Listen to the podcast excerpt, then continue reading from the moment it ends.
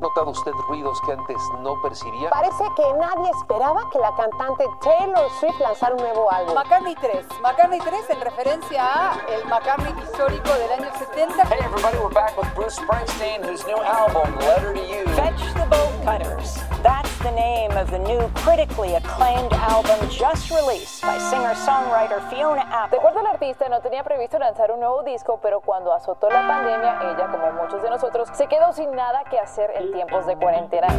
Desde la sala de redacción de La Tercera, esto es Crónica Estéreo. Cada historia tiene un sonido. Soy Francisco Aravena. Bienvenidos.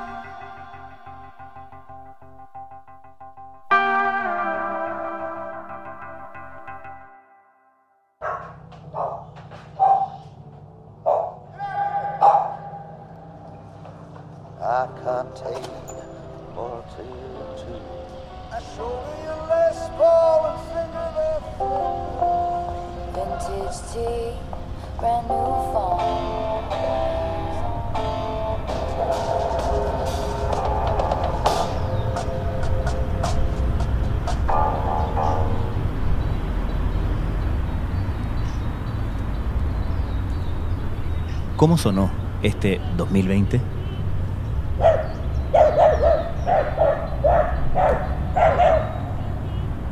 En cierto sentido, en ciertos lugares, aprendimos cómo suena el mundo sin humanos, la ciudad sin nosotros.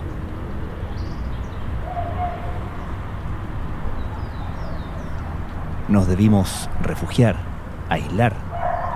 Algunos volvimos a escuchar más música en casa y menos en tránsito. Otros, los artistas, los músicos, se lanzaron a componer.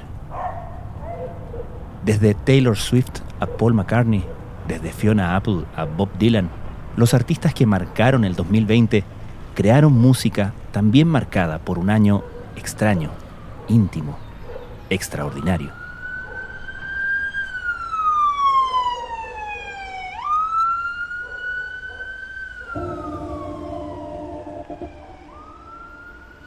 Bueno, sonó de una manera muy solitaria, primero, porque fue un año en donde nos enfrentamos, yo creo, a la, a la soledad de nuestras propias vidas, al encierro, al confinamiento, al estar en una casa, una pieza, donde sea, pero finalmente tener la, la sensación de no estar en comunidad.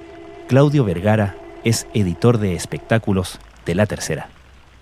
Eso fue lo principal de este año para toda la humanidad y la música fue un reflejo absoluto de eso. Si uno mira eh, los artistas que eh, brillaron este año, que entregaron parte de sus mejores obras este año, son artistas que hicieron su música eh, en la soledad de su estudio de grabación, en sus propias casas, que la hicieron durante la cuarentena o que la hicieron previo a la cuarentena, pero ya en condiciones muy austeras.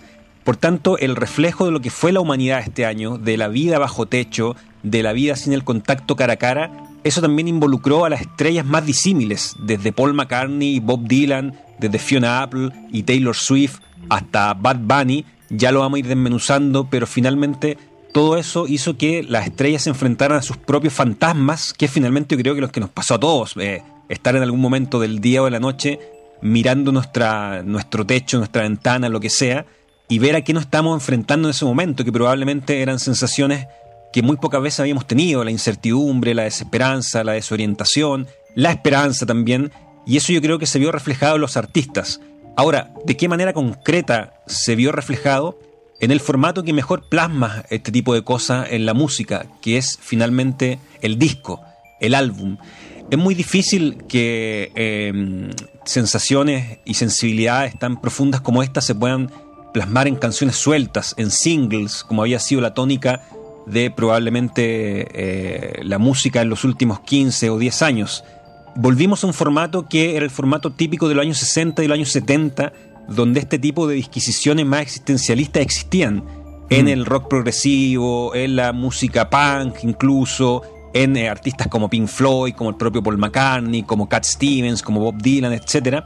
Y sin querer comparar, eh, volvimos a esos momentos donde los artistas quisieron plasmar gran parte de su sensibilidad en discos largos, extensos, con canciones muy distintas, finalmente donde hubiese un relato de lo que estaban viviendo, donde hubiese todo una narración de lo que les sucedía en circunstancias tan singulares como las que nos trajo este 2020.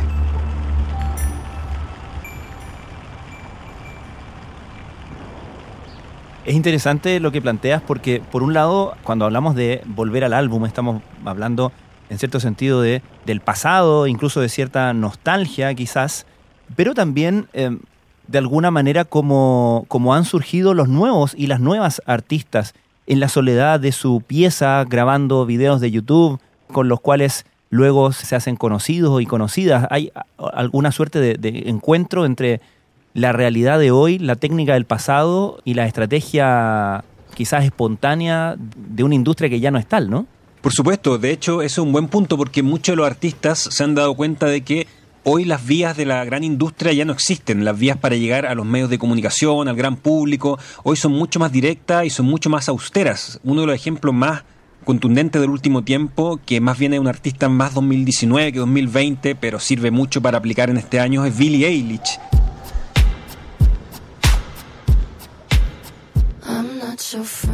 Billie Eilish es un artista que hace su música en su pieza, con su hermano, oficiando como productor. Es un artista que también habla mucho de sentimientos muy particulares que tienen que ver con su vida como una veinteañera, que son básicamente la tristeza, eh, la poca claridad frente a lo que viene en el futuro, eh, la alegría también, y ella yo creo que lo plasma de, de, manera muy interesante en su primer disco, y eso es una muestra de que finalmente los artistas yo creo que se han despojado de la gran industria y con la tecnología actual, que por supuesto es muchísimo mejor e innegablemente mejor que la que había hace 30 años, están haciendo una música que es mucho más íntima. Yo creo que en este 2020 llegamos de alguna manera a la materialización más, eh, más concreta y más contundente de una música íntima que necesitaban los, eh, los auditores, que necesitaban los artistas, que es finalmente como un compositor te habla a ti, como un compositor escribe acerca de lo que está pasando en una etapa además tan revuelta desde el punto de vista de las emociones, y ese hablarte a ti solamente es posible a partir de lo que te pasa en una pieza, de lo que te pasa solo a ti y no a 40 productores que hay alrededor tuyo, no a 20 ejecutivos de un sello, 6 productores discográficos y 8 compositores, que era lo que habitualmente venía manejando la industria en los últimos 20 años. El otro gran ejemplo es Taylor Swift.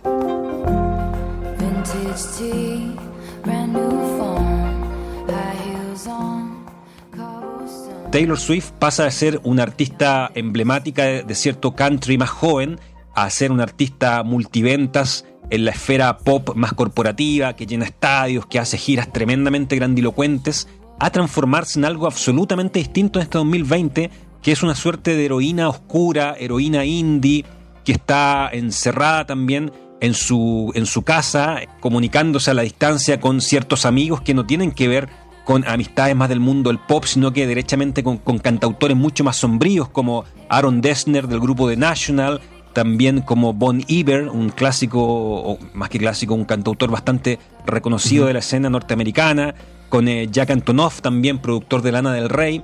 Lo que hace Taylor Swift es recluirse, hacer dos discos en cuarentena y que esos discos suenen, se escuchen y hablen de lo que todos hemos sentido en cuarentena. Taylor Swift se muestra muy frágil, se muestra muy triste y su música suena así, suena fantasmagórica. La música del disco Folklore, aparecido, si mal no recuerdo, en, eh, a principios de, de, año, y después la, la, música de Evermore, que apareció en diciembre, hace muy poco. Perdón, Folklore aparecido en julio y Evermore aparecido en diciembre. Son dos discos que tienen una textura eh, muy solitaria, que tienen una textura eh, que tiene que ver con el silencio, con lo que tú escuchas cuando, cuando tu casa o el lugar donde tú vives está en silencio, que son finalmente eh, matices, son acentos, eh, son ruiditos, son ritmos digitales, son una cosa em, bastante sutil. Los pianos están muy buen puesto, hay cosas que tienen que ver con lo del uso de sintetizadores, que son más bien frágiles, más bien que tienen que ver con la música acústica.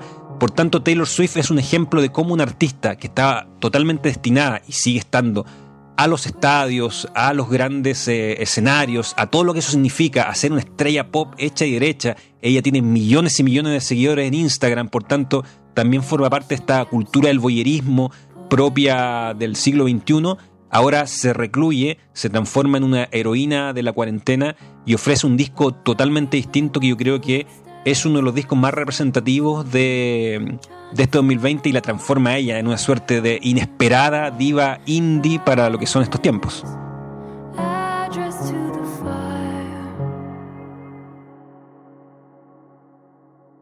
Interesante, es un poco la pregunta de qué hace un artista de estadio cuando, cuando no hay estadios, ¿no?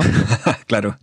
Ahora, tú dices, inesperada la figuración en este nivel, en esta categoría de Taylor Swift. Sin embargo, hay otra cantautora femenina que, al contrario, era muy esperada porque prolífica no es, pero prodigiosa sin duda alguna, que es Fiona Apple, ¿no?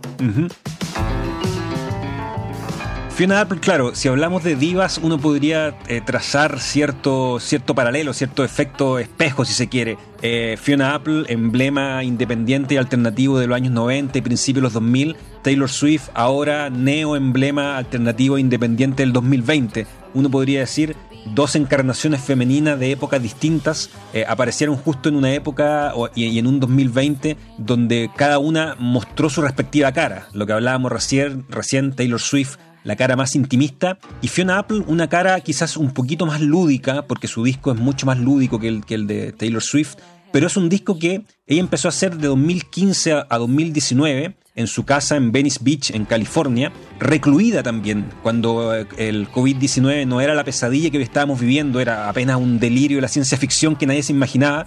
Fiona Apple, atendiendo además a la personalidad que ella tiene, siempre ha tenido una personalidad eh, muy hacia adentro, que tiene que ver bueno, con, trastornos que ella misma ha hablado de su vida privada, etc. Pero ella en 2015-2019 se recluye en su casa para hacer este disco que sale el 17 de abril, Fetch the Ball Colors, que es un disco buenísimo. Y eh, reúne a parte de sus músicos y empieza a hacer un disco que suena muy doméstico, muy casero. Said I had potential. said I had potential. Si lo de Taylor Swift suena como la, los ruidos que uno sentía en la noche en esta cuarentena, esa cosa media fantasmagórica que hasta te puede asustar, los de Fiona Apple suenan los como los ruidos que uno sentía en el día en la cuarentena.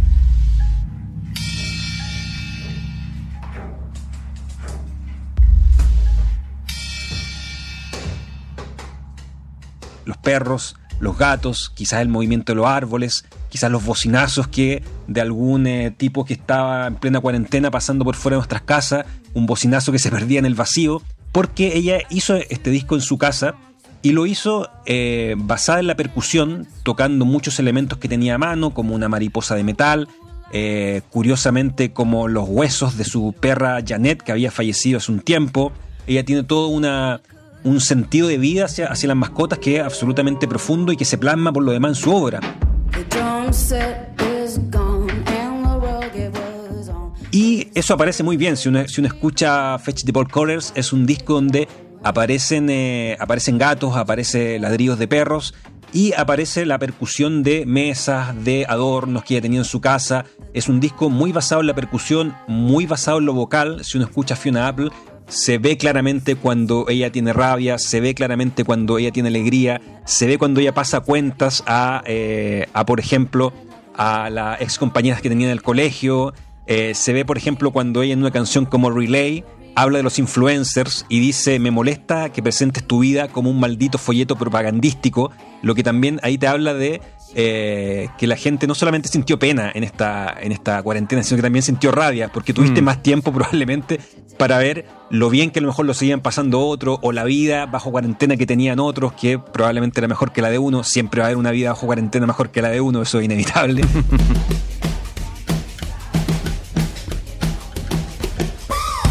si uno escuchaba al disc Fiona Apple, tenía también toques de, de sentimiento un poquito más volcánico, que revolvían un poco más. Curiosamente hecho antes de la cuarentena, pero también con un, eh, con un sentir de, encierro y de una cosa lúdica que era bastante singular y que también la pone como uno de los discos lejos eh, más interesantes de esta temporada.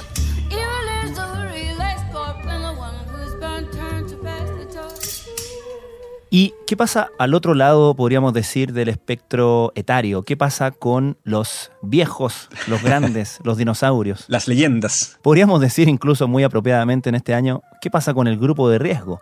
Con el grupo de riesgo se asumió como grupo de riesgo, como todos los grupos de riesgo, desde nuestros abuelos, desde nuestros padres, hasta Bob Dylan.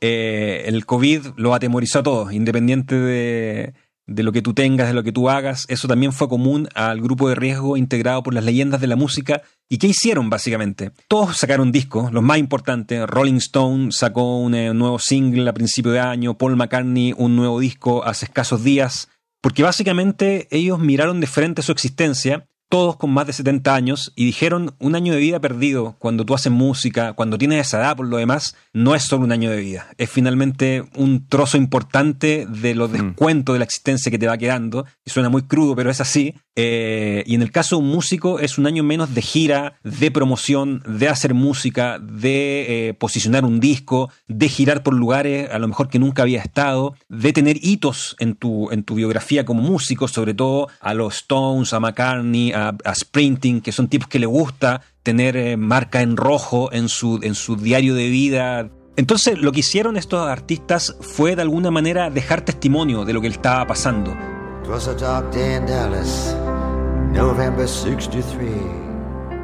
Dejar un testimonio de que este 2020 para ellos no era cualquier año, era un año que sin duda les va a doler y sin duda ellos para ellos sacar un disco es un gesto que va más allá de un disco más, es, puede ser el último disco, puede ser uno de los últimos, puede ser una suerte de epílogo de su carrera. Es un disco que va a marcar el último tramo de su vida activa como artistas. Y eso yo creo que lo entendieron muy bien. El primero que lo entendió, como casi siempre sucede o ha sucedido en los últimos 60 años, es Bob Dylan.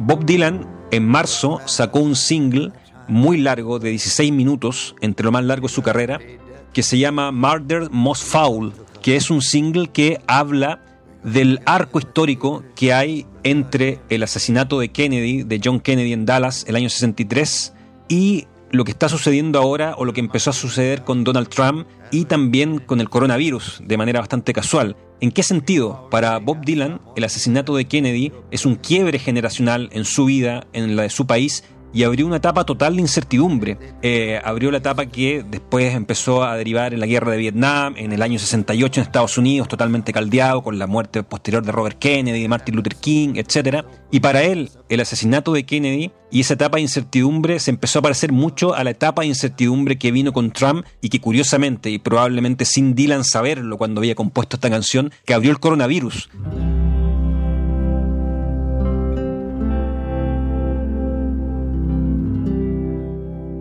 Dylan saca un disco en junio que se llama Road and Roady Ways, que es un disco que tiene un afán enciclopédico. Finalmente el decir, yo, Bob Dylan, que he vivido la parte más convulsionada de mi país en el último tiempo, saco un álbum donde repaso la historia reciente de mi país y justo la pongo y, abro esa historia en un momento donde esa historia se está cuestionando y en un momento donde podemos pensarla bajo pandemia de manera mucho mejor. Yo la puedo contar, yo la viví, yo fui protagonista, yo la detoné incluso. Bob Dylan ganando un premio Nobel, escribiendo, haciendo lo que hizo, no me cabe duda que es uno de los tipos que cobijó, empujó a que parte, parte de la historia estadounidense de los últimos 60 años fuera lo que fue finalmente.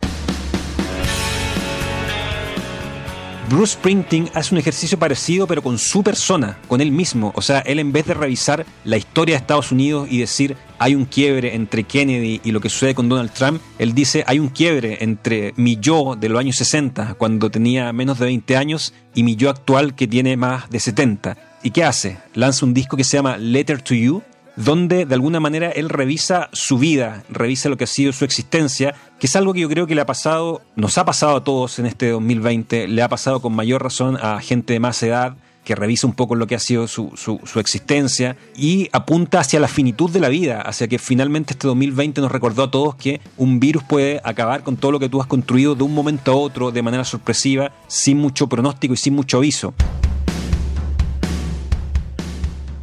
Y él hace este, este disco acompañado por un documental de Apple TV donde dice frases súper emotivas como la edad brinda perspectiva con la claridad que se logra en la madurez cuando uno espera la llegada de lo inevitable, lo percibes enseguida, no queda mucho tiempo. Es una frase que puede sonar bien dramática, Mm. pero también bien resignada y bien real para un artista como Sprinting y que por lo demás, eh, insisto, eh, se hace cargo de lo que gran parte de su generación yo creo que sintió en este 2020, que es una fecha de término que puede llegar en cualquier instante.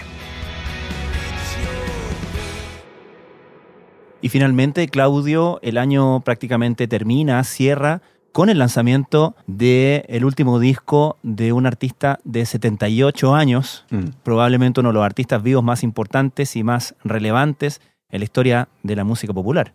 Así es, Paul McCartney lanza un disco hecho 100% en cuarentena, lo empezó a concebir, a grabar y a perfilar en enero y empieza como un juego, eh, pero McCartney también se da cuenta de que los discos más relevantes o que han generado un quiebre más profundo en su persona y en su vida han sido hechos en su casa, bajo la soledad de, de- Londres o de, o de los lugares donde él ha vivido en Inglaterra, con su familia, sin ningún influjo externo, él tocando gran parte de los instrumentos, él como productor, y eso apunta a McCartney, el McCartney 1 si se quiere del año 70, hecho cuando él estaba en plena en pleno divorcio de los Beatles, ya cuando la lápida y la, y la fecha de función de los Beatles era casi definitiva. El año 80 cuando se está separando de los Wings, después de un periodo muy tormentoso, después de que él ya estaba aburrido finalmente de ser parte de los Wings, eh, y el año 80 que abre una etapa además bastante confusa eh, en la vida de Paul McCartney, marcada ese mismo año por el asesinato de su gran amigo John Lennon, y ahora, ya cuando McCartney es un artista que es una leyenda indiscutida, que estamos hablando de una institución innegable de- del, siglo XX, del siglo XXI, él decide hacer esto mismo en un año de quiebre para la humanidad. y graba un disco excelente, graba un disco muy disparejo en buenos términos que te sorprende a cada momento, eh, que parte con una canción acústica, sigue con una canción rockera, va a una canción en piano como una suerte de crooner medio oscuro, termina con una canción muy extensa, en tonos medio soul. Entonces es un disco que te sorprende mucho y yo creo que McCartney nuevamente le da rienda suelta a hacer lo que él quiere, la verdad. Y mucho en esta filosofía de yo estoy en mi casa, yo hago lo que quiero, tengo todo el tiempo el mundo, también tomándoselo de una manera no tan existencialista. Si teníamos el caso enciclopédico de Dylan y el caso existencialista y filosófico de, de Springsteen, tenemos el caso de McCartney que es mucho más cotidiano, es mucho más quizás como eh, se lo podría tomar a lo mejor un conocido nuestro, nuestra propia casa, que es finalmente voy a aprovechar de estar en mi casa para leer libros, para arreglar, la- arreglar la alcantarilla, para arreglar la chimenea, para pintar un poco el techo, que de hecho de eso habla el disco McCartney, hay una canción completa que habla finalmente de cómo él está cuidando su casa en cuarentena.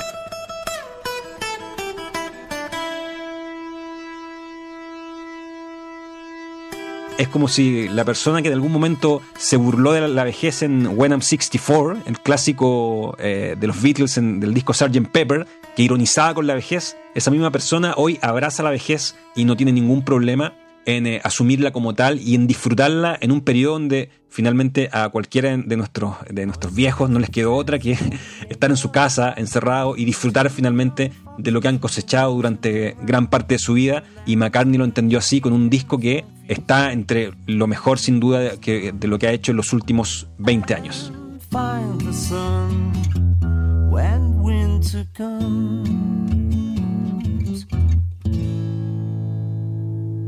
Finalmente, Claudio, y para cerrar te voy a poner en aprietos. A ver, por favor, me gusta eso. ¿Cuál es la canción con la que un capítulo dedicado a la música del 2020 debe terminar? Qué difícil. Mira, me voy a quedar con una canción de Paul McCartney, básicamente porque es el artista que mejor representa, creo que, la música popular. eh, y me voy a quedar con Deep Down, que es una de las canciones de eh, su último disco, eh, porque tiene vigor, tiene fuerza y tiene esperanza, que finalmente hemos hablado de sensaciones lúgubres, pero este disco de McCartney tiene lo que creo que más necesitamos para enfrentar el 2021, que es la esperanza, y que esa esperanza te lo dé un Beatle, uno de los Beatles, qué mejor. Cuadro completo y triunfo seguro.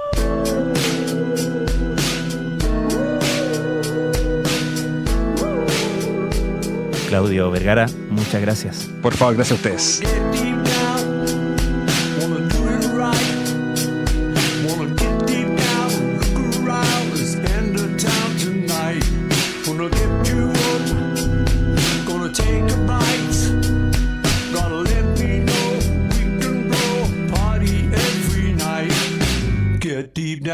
Get deep down, get deep down, get deep down.